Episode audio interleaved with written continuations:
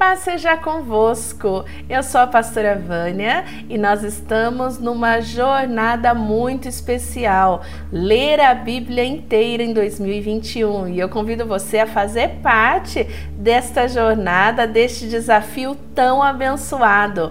Olha, hoje nós estamos no trigésimo dia. Isso mesmo, trigésimo dia, e nós vamos ler o livro de Levíticos 1, 2, 3 e 4. Então, sem demora, vamos começar a nossa leitura. Levíticos 1. O Senhor chamou Moisés e de dentro da tenda mandou que ele desse aos israelitas as seguintes leis a respeito dos sacrifícios. Quando o homem oferecer um animal em sacrifício a Deus, o Senhor, ele poderá escolhê-lo do seu gado ou do seu rebanho de ovelhas e cabras. Se ele oferecer um animal do seu gado para ser completamente queimado no altar, então deverá ser um touro sem defeito. Para que o Senhor aceite, o homem levará o touro até a entrada da tenda sagrada. Ali, ele porá a mão na cabeça do animal, a fim de que seja aceito como sacrifício para conseguir o perdão dos seus pecados. O homem matará o touro ali na frente da tenda sagrada, e os sacerdotes, que são descendentes de Arão, oferecerão ao Senhor o sangue do animal e depois borrifarão com ele os quatro lados do altar que está na frente da tenda. Em seguida, o homem tirará o couro do animal e depois cortará o corpo em pedaços. Os sacerdotes acenderão fogo em cima do altar, arrumarão a lenha sobre o fogo e colocarão sobre ela os pedaços do touro, a cabeça e a gordura que cobre os intestinos. O homem lavará os miúdos e as pernas do animal, que também serão queimadas no altar. O sacerdote queimará o touro todo, como um sacrifício que tem um cheiro agradável a Deus, o Senhor. Se o homem oferecer em sacrifício a Deus um carneiro ou um cabrito, o animal deverá ser um macho sem defeito. O homem matará o animal na presença do Senhor, no lado norte do altar, e os sacerdotes borrifarão os quatro lados do altar com sangue. Em seguida, ele cortará o animal em pedaços, e o sacerdote os colocará junto com a cabeça e a gordura que cobre os intestinos, no fogo que está em cima do altar. O dono do animal lavará os miúdos e as pernas, e estes também serão oferecidos em sacrifício. O animal todo será queimado como um sacrifício que tem um cheiro agradável ao Senhor. Se a oferta queimada que o homem oferece ao Senhor for uma ave, então ele deverá trazer uma rolinha ou um pombinho. O sacerdote levará a ave para o altar, tirará a cabeça e a queimará no altar. Em seguida, deixará o sangue da ave escorrer do lado do altar. Depois tirará o papo com o que estiver dentro e jogará no monte de cinzas que fica do lado leste do altar. Então pegará a ave pelas asas e a abrirá, e sem partir em duas partes, e a queimará no altar. A ave toda será queimada como um sacrifício que tem um cheiro agradável a Deus, o Senhor. Quando o homem oferecer cereais ao Senhor Deus, deverá moer o cereal, tirando dele a melhor farinha. Depois de misturar o azeite e o incenso na farinha, ele a entregará aos sacerdotes, que são descendentes de Arão. Um dos sacerdotes pegará um punhado da farinha com o azeite e o incenso e queimará no altar, para lembrar que a oferta toda é dada a Deus. É uma oferta de alimento que tem um cheiro agradável ao Senhor. O resto da oferta de cereais e dos sacerdotes que são descendentes de Arão é a parte mais sagrada, pois foi tirada da oferta dada a Deus o Senhor. Se a oferta de cereais forem pães assados no forno, eles deverão ser feitos da melhor farinha, mas sem fermento. Os pães podem ser grandes, feitos de farinha misturada com azeite, ou então pequenos, achatados, passando-se um pouco de azeite por cima.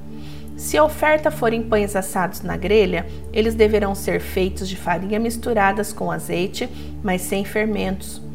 Quando fizer a oferta, o homem deverá partir o pão em pedaços e derramar azeite por cima. Se a oferta for em pães assados na frigideira, eles deverão ser feitos de farinha misturada com azeite. Apresente a Deus o Senhor essas ofertas de cereais, entregue aos sacerdotes e eles a levará ao altar. Ele pegará uma pequena parte da oferta e a queimará no altar para lembrar que a oferta toda é dada a Deus. É uma oferta de alimento que tem um cheiro agradável ao Senhor. O resto da oferta de cereais é dos sacerdotes, que são descendentes de Arão. É a parte mais sagrada, pois foi tirada da oferta dada a Deus, o Senhor. Nenhuma oferta de cereais será preparada com fermento, nem fermento, nem mel deverão ser usados em nenhuma oferta apresentadas a Deus, o Senhor. Ofereça ao Senhor os cereais que forem colhidos primeiro, mas essa oferta não será queimada no altar. Tempere com sal todas as ofertas de cereais, pois o sol representa a aliança que Deus fez com seu povo. Toda oferta de cereais deverá ser temperada com sal. Quando a primeira parte da colheita de cereais for oferecida a Deus, o Senhor, leve grãos de espigas verdes esmagados e torrados no fogo. Põe azeite e incenso em cima dessa oferta. Aí o sacerdote queimará no altar uma parte dessa oferta de cereais, junto com o azeite e o incenso, para lembrar que a oferta toda é dada a Deus, o Senhor. Quando o homem apresentar a Deus, o Senhor, uma oferta de paz, se o animal for tirado do gado, poderá ser um touro ou uma vaca, mas precisará ser sem defeito. Em frente da tenda sagrada, o homem porá a mão na cabeça do animal e o matará.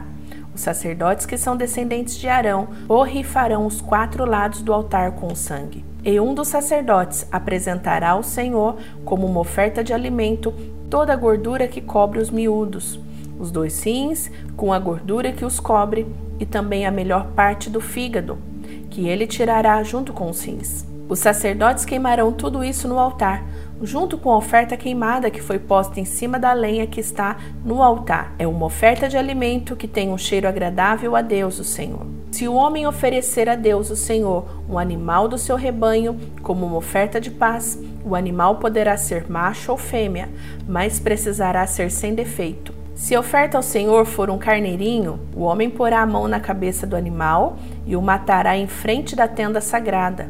Os sacerdotes que são descendentes de Arão borrifarão os quatro lados do altar com sangue. Um dos sacerdotes apresentará ao Senhor como uma oferta de alimento a gordura do animal, o rabo inteiro, que será cortado bem perto da espinha, a gordura que cobre os miúdos, os dois rins e a gordura que os cobre também, a melhor parte do fígado, que ele tirará junto com os rins. E o sacerdote queimará tudo isso no altar como uma oferta de alimento a Deus, o Senhor. Se a oferta ao Senhor for um cabrito, o homem porá a mão na cabeça do animal e o matará na frente da tenda sagrada.